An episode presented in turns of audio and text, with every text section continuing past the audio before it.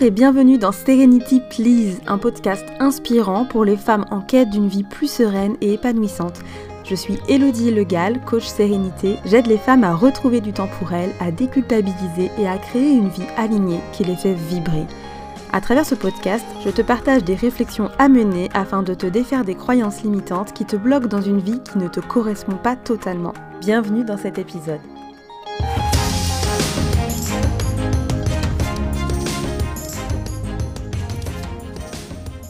Aujourd'hui, je voulais te parler de ce qui arrive quand on gère mal ses priorités et quelles sont un peu mes solutions et ma méthode pour pouvoir mieux prioriser tout en restant aligné avec soi-même.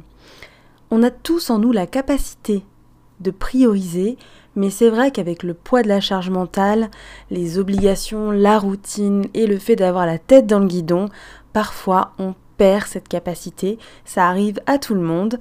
Et quand ça arrive, j'utilise une méthode assez simple qui se déroule en trois phases. Et du coup, dans cet épisode, je vais t'expliquer un petit peu tout ça.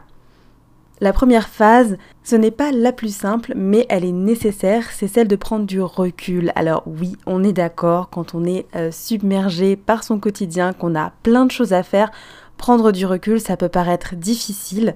Et oui, ça l'est, sortir la tête du guidon comme ça pour pouvoir faire un pas de côté et sortir du tourbillon, c'est pas évident, mais c'est vraiment nécessaire pour pouvoir faire le point, voir ce qui peut être ajusté, ce qui peut être modifié, voir les choses qui sont peut-être pas si obligatoires que ça, qui sont peut-être pas si prioritaires que ça. Quand on rentre chez soi avec en tête l'idée qu'on a plein de choses à faire, qu'on ne va pas avoir tout le temps de tout gérer et qu'on est déjà en amont stressé. Ce n'est jamais la bonne solution de foncer directement la tête baissée dans ces tâches à faire. Ce que je conseille en coaching toujours, c'est d'abord de s'arrêter, de sortir une feuille de papier, de respirer un grand coup et de lister toutes les choses qu'on a dans la tête en fait qui qu'on se dit qu'on doit faire avant la fin de la journée et ensuite prendre du recul sur cette euh, liste et voir ce qui est vraiment obligatoire et ce qui peut attendre ou ce qui peut carrément être euh, rayé de la liste définitivement.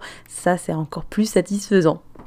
De mon côté, j'ai remarqué que quand je prévois une trop longue liste de tâches, quand je dis trop longue, ça veut dire que je ne prends pas en compte le fait, par exemple, que je vais pouvoir être fatiguée à un moment de la journée, ou pas forcément de bonne humeur, ou euh, juste il y aura des imprévus à gérer, et du coup tout ça je l'ai pas prévu quand j'ai fait ma liste, évidemment, puisque j'ai trop prévu de choses. Et quand je me retrouve au pied du mur à ne plus avoir le temps de faire tout ce que j'avais prévu, eh bien j'ai tendance à prioriser de manière naturelle et à dire bon bah ça ça peut attendre, ça je veux le faire, etc. Alors je ne sais pas si toi tu es réceptif à ce genre de choses, si quand tu es au pied du mur tu arrives à prendre des décisions ou pas, mais en tout cas moi j'y arrive bien. Et du coup un exercice qui pourrait t'aider comme ça quand tu as l'impression d'avoir trop de choses à faire dans une journée, ça va être de t'imaginer que tu es au pied du mur et que tu n'as pas le temps de faire plus de trois choses dans ta journée. Dans ces cas-là, qu'est-ce que tu choisis? N'hésite pas à dresser une liste à chaque fois que tu te retrouves un petit peu submergé par tout ce que tu dois faire. C'est vraiment le meilleur moyen de prendre de la hauteur et de constater que finalement, il y a des choses qui peuvent attendre. Ça nous permet de déstresser et d'être plus efficace. Alors au début, ça peut paraître difficile, mais à force de le faire, ça devient de plus en plus naturel et on est de plus en plus efficace. Une fois qu'on a pris ce recul, c'est le moment de faire le point et de se reconnecter à l'essentiel.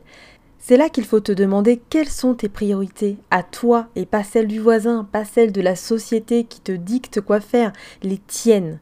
On n'est pas obligé d'avoir toutes les mêmes et d'ailleurs, heureusement, j'ai envie de dire. Ce qui est obligatoire en revanche, c'est que ça s'accorde avec tes valeurs et avec ce qui compte vraiment pour toi. Et si tu n'es pas sûr de connaître tes valeurs actuelles, car clairement ça a évolué un petit peu toute ta vie, je t'invite à te questionner à ce sujet à la fin de l'épisode. Alors évidemment, il y aura toujours des obligations qu'on ne peut pas reporter, annuler, ni envoyer dans la stratosphère, mais on s'oblige à beaucoup de choses en pensant qu'on n'a pas le choix, alors que pour beaucoup de ces choses-là, en fait, on a le choix de faire autrement ou de ne pas faire tout court. Par exemple, on choisit de plier le linge dès qu'on a un créneau au lieu de s'accorder un moment pour soi. On choisit de repousser le moment où on va s'occuper de soi et finalement on se retrouve à ne plus avoir de temps ou d'énergie pour le faire. Alors oui, ce sont des habitudes. Mais avant de devenir une habitude, on a fait une première fois le choix de prendre cette voie-là, et souvent dictée par nos croyances limitantes. La bonne nouvelle, c'est que toutes les habitudes peuvent se défaire et se refaire. Je ne dis pas qu'il y a un choix plus facile qu'un autre, mais il y a un choix plus aligné qu'un autre. Il y aura toujours des obstacles, des difficultés à surmonter, peu importe la route que l'on emprunte. Alors autant emprunter la voie qui nous mène à une vie plus alignée et qui colle à nos valeurs, qui nous épanouit au lieu de nous ratatiner un petit peu plus chaque jour. Il vaut mieux savoir pourquoi on affronte les obstacles et les échecs, non? La dernière étape essentielle quand on veut mieux gérer ses priorités, c'est d'apprendre et d'accepter de faire peu et donc de lâcher prise. Il y a des croyances qui nous font penser qu'on se doit d'être toujours en action, en train de performer, d'être productif ou de faire quelque chose d'utile. Mais nous ne sommes pas des machines. Et franchement, même les machines ont besoin d'entretien pour ne pas se retrouver hors service. Alors, nous, les humains, quand on choisit de faire peu, de ne faire uniquement que ce qui est nécessaire, on libère de l'espace mental et on gagne en sérénité. Cette sérénité nous permet ensuite de mieux prioriser, de faire le meilleur choix. C'est un cercle vertueux en fait. Et si tu n'es pas à l'aise avec le concept de lâcher prise, j'ai prévu de dédier un épisode à ce sujet, donc n'hésite pas à me poser des questions d'ici là. La difficulté finalement, c'est de réussir à trouver l'équilibre, la bonne balance entre les choses qu'on est clairement obligé de faire dans certaines mesures et les autres qui sont euh, pas vraiment obligatoires mais qu'on va peut-être s'imposer de manière inconsciente. En fait, c'est surtout ça la difficulté, c'est de prendre conscience de ce qu'on fait. On fait beaucoup de choses par automatisme et quand on se pose deux minutes pour savoir pourquoi est-ce qu'on fait ça, souvent on n'a même pas la réponse finalement et on se dit que bah, effectivement c'était par automatisme et qu'on pourrait peut-être faire autrement. C'est pour ça que la prise de recul est nécessaire au début, parce qu'il n'y a que comme ça qu'on va pouvoir se rendre compte de ce qu'on fait par automatisme et qui n'a peut-être pas de sens ou qui va même carrément à l'encontre de nos valeurs, du reste qui est vraiment aligné ou obligatoire. C'est hyper énergivore de se donner et de s'investir dans quelque chose qui n'est pas vraiment aligné avec soi. Quand on se met à faire des choses qui sont alignées avec nous-mêmes, ça nous paraît complètement naturel et en fait ça nous demande moins d'énergie. Ce qui nous demande de l'énergie en revanche c'est de basculer d'un état à un autre. Ça va être de faire un changement, c'est ça qui est énergivore. Et en plus un changement ça fait toujours peur. Donc on se demande à chaque fois si c'est vraiment ce qu'on doit faire ou pas. Savoir se préserver et savoir faire peu, ce n'est pas quelque chose de mal, au contraire, c'est quelque chose d'hyper noble en fait, qu'il est important de transmettre. Encore une fois, on en revient à cette histoire de transmission, mais moi c'est vraiment ce qui m'anime. C'est important de transmettre aux prochaines générations aussi que se préserver, savoir faire peu, ne pas se sentir obligé d'en faire des tonnes, ne pas se sentir obligé de mener une vie à 100 à l'heure, c'est hyper honorable. Ne tombons pas dans le piège de la société qui nous pousse à être dans cette performance constamment.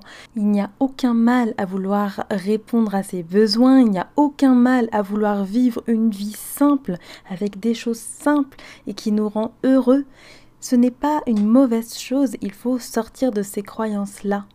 Quand on prend la vie un peu plus slow, c'est bénéfique sur tous les plans. On est plus patient, on est plus joyeux, on a envie d'entreprendre des choses plus positives et on transmet encore une fois des belles valeurs à nos enfants. C'est quand même dommage de se sacrifier, de passer une vie entière à se sacrifier. Quelle existence mérite ça? Aucune. Je voulais te demander aussi si tu t'étais récemment interrogé sur tes valeurs, parce qu'en fait, si tu n'as pas conscience de tes valeurs, si tu ne sais pas ce qu'elles sont, tu vas avoir du mal à définir tes bonnes priorités. Tes bonnes priorités sont celles qui sont connectées à tes valeurs, donc il faut que tu t'interroges dessus et que tu te demandes ce qui est vraiment important pour toi. Est-ce que ton quotidien s'articule autour de tes valeurs? Et si tu ne sais pas quelles sont tes valeurs actuelles, je t'invite à te poser ces questions. Qu'est-ce qui est le plus important pour toi dans la vie? Qu'est-ce que tu aimes au point de ne pas voir le temps passer? Qu'est-ce qui te rend heureux? Tu peux aussi te remémorer un souvenir heureux et le décortiquer pour te demander ce qui se passait, qu'est-ce qui se passait pour toi à ce moment-là, quelle valeur étais-tu en train de respecter à ce moment-là? Tu peux aussi chercher une liste préétablie de valeurs et voir lesquelles résonnent vraiment en toi. Attention juste à ne pas être trop gourmande et à sélectionner. Moi, je te conseille d'en choisir 5 maximum. Vraiment celles qui te font vibrer. Voilà, c'est fini pour cet épisode. Je te remercie infiniment pour ton écoute. J'espère que ça t'a plu. N'hésite pas à retrouver les grandes étapes de l'épisode dans l'article dédié sur mon site serenity-therapy.fr. Si tu as apprécié ce deuxième numéro de Serenity Please, n'hésite pas à le partager autour de toi et à me laisser un commentaire avec autant d'étoiles qu'il est possible de laisser sur ton application de podcast préférée. Cela permettra de le faire connaître et de m'encourager dans la création d'épisodes futurs. A très vite, j'espère, et d'ici là, surtout, prends soin de toi.